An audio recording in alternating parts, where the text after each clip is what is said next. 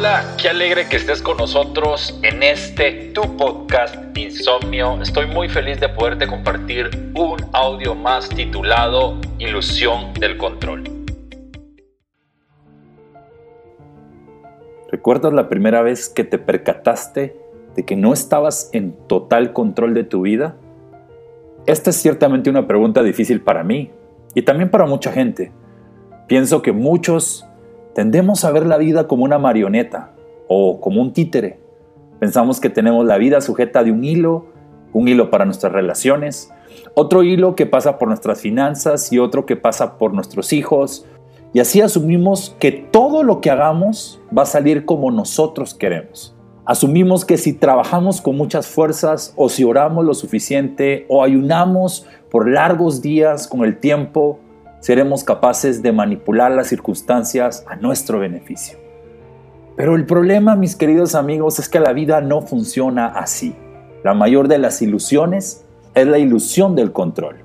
Cuando la vida no resulta de la forma en que pensabas que iba a resultar, muchas veces pensamos que estamos perdiendo el control. Pero la verdad es que, para empezar, nunca hemos tenido el control. Controlamos personas, controlamos situaciones, pero tenemos que entender que muchas de las cosas que suceden en nuestra vida se salen de control. Por ejemplo, mira lo que estamos viviendo mundialmente. No hemos podido controlar esta pandemia. Lo único que tú y yo podemos controlar es la manera como nosotros respondemos ante las desilusiones, ante los fracasos o en esos obstáculos inesperados, esos problemas que vienen sin ser invitados. ¿Cuántas veces nos hemos decepcionado de personas y muchas veces de Dios porque lo que le estábamos pidiendo o por lo que estábamos ayunando al final no vino? Pero sabes una cosa, tenemos que entender que Dios no gira alrededor de nosotros, sino somos nosotros, su creación, la que gira alrededor de su plan. Una de las cosas que nosotros usamos mucho para poder hablar, para poder pedir o para poder creer que Dios tiene que hacerlo cuando yo quiero, como yo pienso y en el momento en que yo lo necesito. Quiero decirte una cosa, muchas veces hemos usado la oración para hacer y llevar a cabo nuestros planes, pero la oración es nuestra manera de comunicarnos con Dios. Así como los amigos o los miembros de la familia pasan tiempo hablando entre ellos para profundizar sus relaciones, la oración profundiza nuestra relación con Dios. Y te vuelvo a repetir esto. El problema es que muchos tenemos el concepto erróneo del por qué hacer las cosas. Muchas personas con frecuencia creemos que la oración es vista como una fórmula mágica. Algunos creen que si tú no dices exactamente las palabras correctas u oras en esta posición, Dios no te escuchará ni responderá tu oración. Pero sabes una cosa, esto es completamente antibíblico. Dios no responde a nuestras oraciones basado en cuánto tiempo oramos o en dónde estemos o cuál posición corporal adoptemos o en qué orden decimos nuestras oraciones. Primera de Juan 5, 14 y 15 dice, y esta es la confianza que tenemos en Él, que si pedimos alguna cosa y conforme a su voluntad, Él nos oye. Y sabemos que Él nos oye en cualquier cosa que pidamos sabemos que tenemos las peticiones que le hayamos hecho. Y esto es muy claro. Dios responde a las peticiones de oración basándose en si éstas se piden de acuerdo a su voluntad y en el nombre de Jesús. Ahora, yo tengo que entender que la oración en el nombre de Jesús no es una fórmula mágica o un mantra religioso. Lo que yo tengo que entender a la hora de orar es reconocer la autoridad de Jesús someternos a su voluntad y desear que su voluntad se haga en nuestra vida.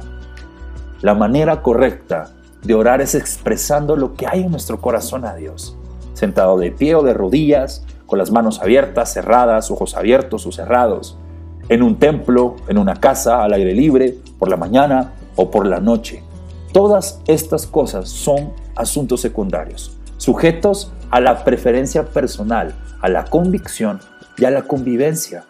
El deseo de Dios es que la oración sea una conexión real y personal entre Él y nosotros. Ahora, cuando yo creo Y cuando yo pienso que Dios tiene que actuar a la hora que yo digo, o como me han dicho, o como otras personas me enseñaron, estoy cayendo en muchas veces querer manipular a Dios. Algo que tú tienes que entender es el concepto de la soberanía de Dios. Y cuando las cosas no salen en el tiempo que tú esperabas o en el momento en que tú creías, es muy necesario que tengas en mente que Dios actúa en el momento indicado según sus planes. Ahora, ¿qué hago cuando las cosas no salen como yo estoy pidiendo o como yo estoy esperando? Prácticamente tienes tres opciones. Número uno, puedes permitir que el río del miedo, de la ira, la desilusión, sencillamente te atrapen, pero tienes que estar claro que todo esto va a afectar tu vida y tus relaciones. Todos hemos conocido personas que viven amargados por el resto de sus vidas, a raíz de una experiencia personal que no resultó de la manera que ellos esperaban. Nunca superaron el dolor y continuaron con esas emociones negativas que siguen afectando sus vidas y los que los rodean. Otra posibilidad es seguir intentándolo con más y más fuerza o de diferente manera. Puedes voltear tu mundo al revés tratando de que ocurra lo que tú deseas. Puedes seguir tratando con más insistencia en resolver tus problemas y desgastarte en el intento de seguir sujetando los hilos del títere o de la marioneta de tu vida. Pero la verdad, tú puedes jalar y tirar, tirar y jalar y aún así ver tus sueños disolverse frente a tus ojos y tal vez acompañados de algunas de tus relaciones más preciadas. Al hacerlo a tu manera y a tu voluntad, solo te terminarás dando cuenta que es cansado y decepcionante. Y la última opción que tú tienes es que puedas soltar los hilos de tu vida en las manos de alguien que realmente sabe lo que está haciendo y el que tiene el control del mundo. Ese es Dios. Vas a tener una mejor posibilidad de sobrevivir a todo lo adverso que puedas enfrentar en tu vida. Algunas preguntas que se me venían a la mente eran, ¿quién está controlando el universo? ¿Los átomos? ¿Los protones? ¿Los electrones? ¿Cómo es posible que no se salgan de su órbita? Los planetas que tengan millones de años. ¿Quién controla la muerte? ¿Quién controla la vida? Es el Dios quien gobierna todas las cosas de acuerdo con el consejo de su voluntad. Si hay un gobernante y es soberano, ¿cuáles serían las características?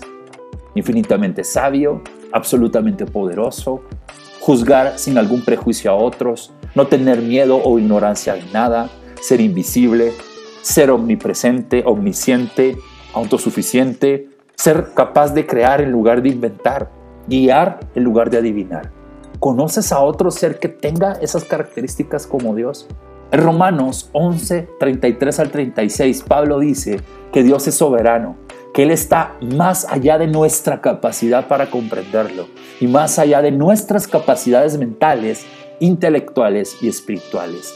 Pablo puso su mente para tratar de entender a Dios y él dijo, nadie puede cuestionar a Dios, nadie puede comprender totalmente el plan de Dios o entender, no hay quien lo alcance. Así es que mis queridos amigos, hoy es una invitación a que sueltes el control en las manos de Dios, en las manos correctas en cada problema, en cada fracaso, en cada adversidad que tú hoy puedas estar enfrentando. ¿Y sabes qué? desintoxícate del control. ¿Sabes una cosa? La gente más estresada es aquella que es fanática al control. Pero yo he entendido una cosa, que yo en mi vida no puedo controlar el mundo, pero sí puedo confiárselo en ese Dios poderoso que está a una oración de ti. Atrévete a soltar el control y vive una vida llena de paz. Y gracias amigos por estar con nosotros conectados a través del podcast Insomnio y te queremos invitar a que no te pierdas mensajes como este y también que puedas compartirlo con tus amigos y seguirnos a través de las redes sociales. Un abrazo, hasta la próxima.